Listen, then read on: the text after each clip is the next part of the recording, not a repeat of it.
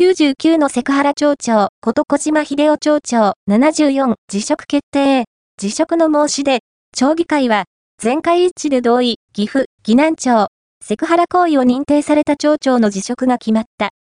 議長、小島秀夫町長から退職したいとの申し出があったもので、これに同意することにご異議ありませんか？一同、ありません岐阜、岐南町の町議会は、1日の定例議会で、小島秀夫町長74の3月5日付での辞職の申し出について、全会一致で同意した。小島町長は、第三者委員会から女性職員に抱きつくなど、少なくとも99のセクハラを認定され、2月29日に辞職届を提出していた。